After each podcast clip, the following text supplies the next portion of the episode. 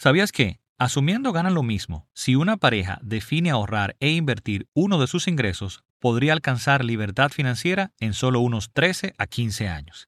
Este es el potencial que se pierde al no definir un plan juntos. En este episodio hablamos del impacto de las finanzas en pareja. Acompáñame.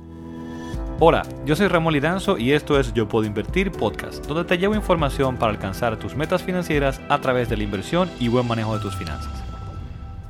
Según varios estudios, como uno por ejemplo del Instituto Americano de Contadores Públicos, el dinero es la causa número uno de conflictos en la pareja, con un 27% de las razones para los conflictos. En un segundo lejano lugar, pues están los hijos con un 16%. Pero estos conflictos son solo parte del problema de no alinear las finanzas con tu pareja. Otro gran problema es el potencial de bienestar y crecimiento que ambos pierden por esto. Y hay algo interesante. Está este famoso dicho que dice, cuando la pobreza entra por la puerta, el amor salta por la ventana, que sugiere como que estos conflictos por dinero pues solamente se dan cuando hay escasez, pero no, los problemas o discusiones también se dan cuando hay mucho dinero. De hecho, algunos dirán que cuando hay abundancia, cuando hay mucho, pues podrían ser peores. Así que no, tus problemas de dinero con tu pareja no se van a resolver simplemente trayendo más dinero. Ahora, ¿por qué se dan estos conflictos? ¿Por qué eh, se dan estos errores? ¿Cuál es, ¿Cuál es el error, digamos, más común? Bueno, pues hay varios errores que se cometen regularmente, pero digamos que podemos agrupar la mayoría en eh, que se oculta información. Ocultamos, por ejemplo, o alguien en la pareja oculta cuánto, cuánto gana, eh, se ocultan los gastos, en qué gasto el dinero, oculto deudas, por ejemplo, oculto problemas, también oculto bienes o sea que básicamente es un asunto de ocultar información de cómo manejamos nuestro dinero. Y debemos entender algo. ¿Por qué cometemos ese error? ¿Por qué estamos ocultando información? Y el punto es que el dinero es un concepto muy íntimo que asociamos o vinculamos a nuestra persona, a lo que valemos. Entendemos que valemos por lo que tenemos o por cómo manejamos nuestro dinero.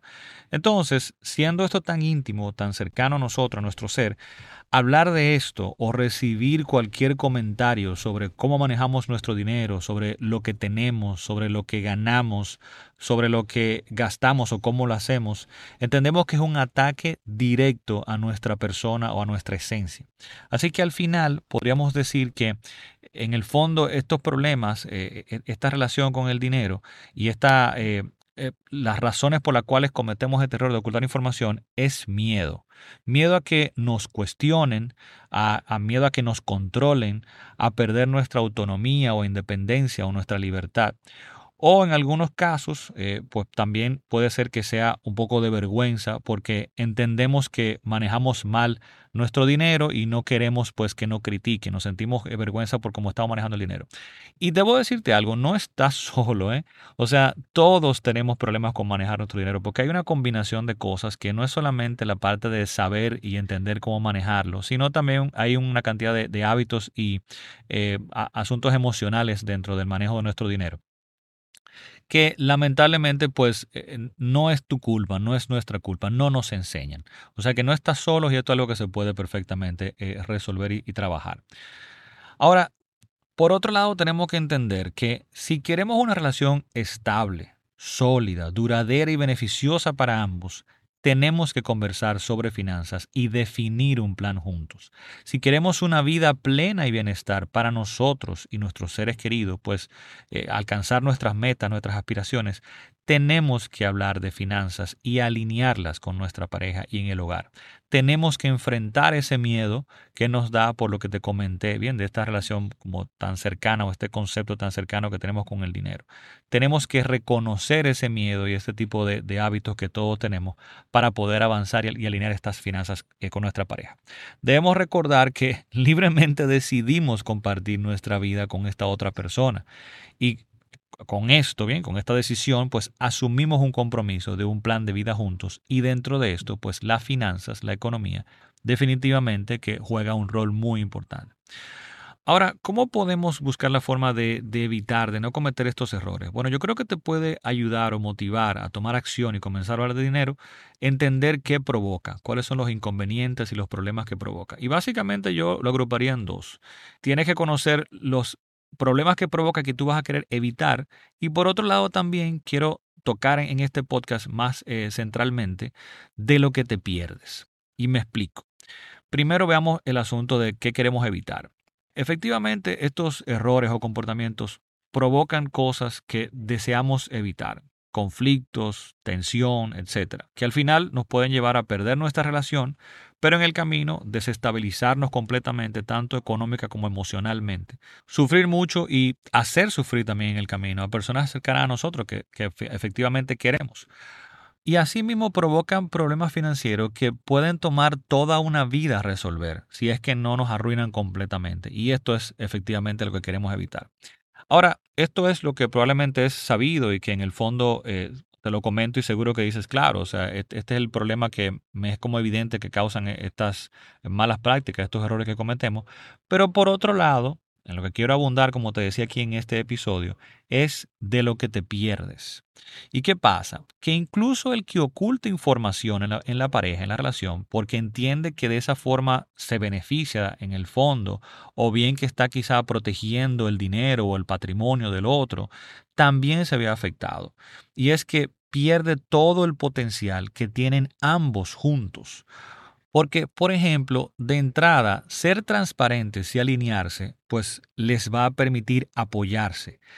Por ejemplo, imagina, ¿qué mejor que eliminar la incertidumbre cuando queremos emprender, cuando queremos cambiar de carrera, cuando queremos cambiar de trabajo, cuando queremos poner un negocio, cuando tenemos problemas, que saber que tenemos algo así como un seguro económico en nuestra pareja? que puede apoyarnos y hacerse cargo de ciertos gastos por un tiempo.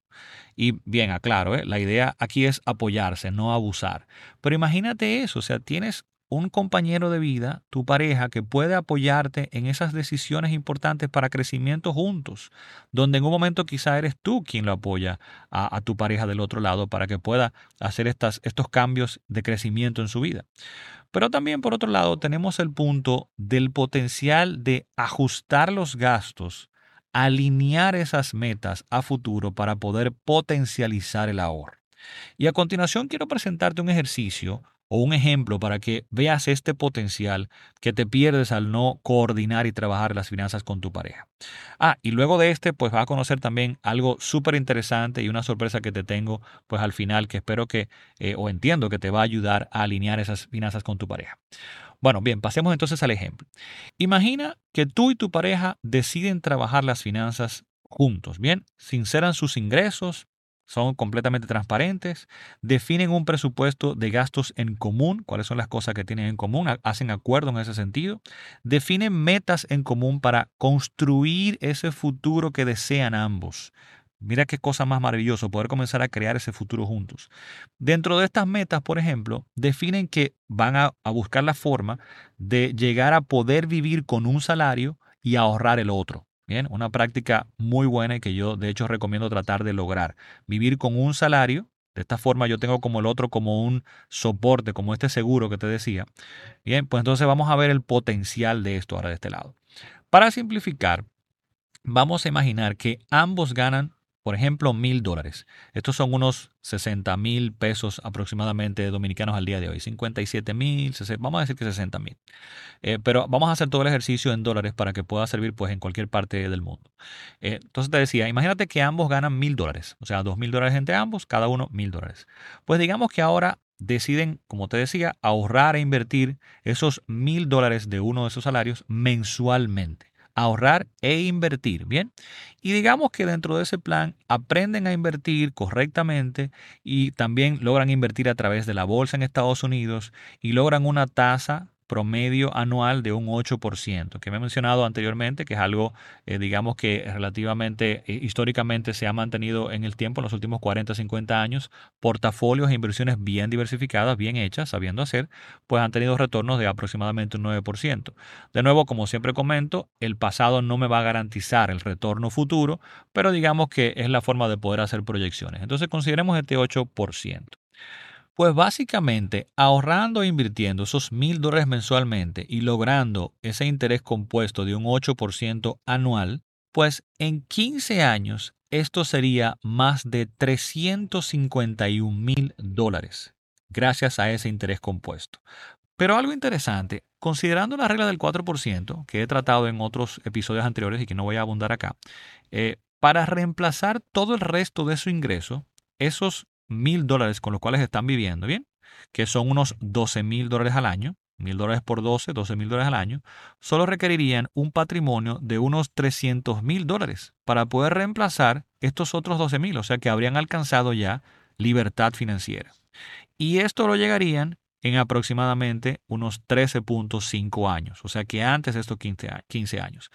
De ahí entonces, como te decía al inicio, en la apertura de este episodio, de que es posible, este es un potencial, es posible alcanzar libertad financiera si se ahorra eh, uno de estos salarios entre unos 13 a 15 años, dependiendo de cómo se maneje, pues, eh, digamos que el mercado de las inversiones en ese tiempo. Claro, debo mencionar que en este ejercicio no he considerado evidentemente la inflación, pero algo muy interesante, de igual forma, tampoco he considerado los aumentos de salario y por ende de ahorro, bien, que se tendría en el tiempo que regularmente esperamos, porque todos los años queremos seguir incrementando nuestros ingresos. Entonces, digamos que logras anualmente o cada cierto tiempo con aumentos de salario, con cambios de trabajo, con promociones, pues mantener tu ingreso por encima de la inflación y de igual forma, pues vas a mantener ese ahorro e inversión, o sea que esto se, eh, digamos que de alguna forma se cancelaría y lograría entonces ser eh, pues el dato que te estoy dando acá.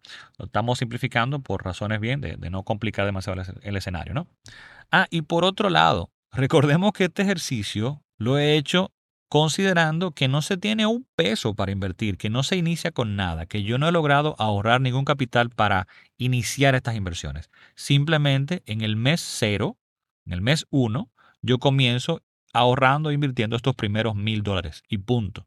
Bien, o sea que es algo bastante poderoso todavía si tú tienes algún tipo de dinero que puedas ponerlo a correr en este plan. Y como te das cuenta, este es el poder de trabajar, de alinear y definir un plan y metas en conjunto. De esto te pierdes cuando no lo haces. Entonces, ahora hablemos de la sorpresa. De hecho, son dos. Primero, en las notas de este episodio te estoy dejando una hoja de cálculo que vas a poder descargar y que fue la que usé para este ejercicio, donde vas a poder colocar tus números, tu nivel de ahorro o tu posibilidad de ahorro mensualmente y cómo esto crece en el tiempo en un año, dos años, cinco, diez, quince, veinte, hasta treinta y cinco años para que veas el efecto del interés compuesto. Vas a poder poner ahí tu monto de compromiso o ahorro mensual, vas a poder poner ahí cuál es la tasa esperada de retorno que tienes en tus inversiones. Vas a poder poner ahí también si tienes algún dinero eh, que tengas ya disponible para comenzar eh, e invertir y, poner en este objetivo.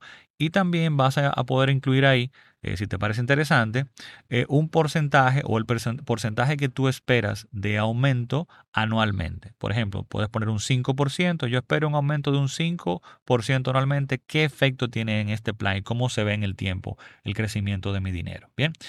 Y la segunda sorpresa es que quiero aprovechar para anunciarte algo que he venido cocinando y trabajando hace un tiempito, y es mi nuevo taller de finanzas en pareja. En este caso con mi amiga y colega experta en finanzas personales, Sara Despradel, y esto va a ser en línea, pero en vivo. Bien, va a ser un taller en vivo, en línea, donde eh, lo vamos a estar haciendo este próximo jueves 29 de julio del 2021 y ahí vas a aprender cómo alinear las finanzas con tu pareja, cómo definir un presupuesto juntos, cómo llegar a acuerdos que eviten conflictos, pero también muy interesante, cómo dividir de forma justa los gastos de la casa, buscando también que quede un discrecional para cada uno que le permita o le dé autonomía, ¿bien? De forma que se eviten estos reclamos y conflictos. Así que en las notas de este episodio también vas a encontrar un a toda la información de este taller y cómo registrarte para el mismo. Estoy súper emocionado con este contenido que hemos trabajado Sara y yo porque sé que es uno de los problemas más comunes que vivimos todos. Así que ojalá podamos compartir juntos en vivo eh, ese día. Espero que así sea. Como este episodio va a quedar grabado, eh, pues este enlace como es algo puntual para ese taller en ese momento, eh, cuando ya no esté disponible las inscripciones para el taller, pues lo que voy a hacer es que te voy a dejar un artículo muy interesante eh, en ese vínculo donde vas a poder pues eh, conocer cómo o una regla, una forma, un punto de partida de cómo comenzar a discutir la división de los gastos en la pareja de forma justa. Y nada, espero que este episodio te haya dado un poco de luz y motivado quizá a comenzar a hablar con tu pareja de tus finanzas y definir juntos ese futuro que desean y merecen. Será entonces hasta el próximo episodio. Bye bye.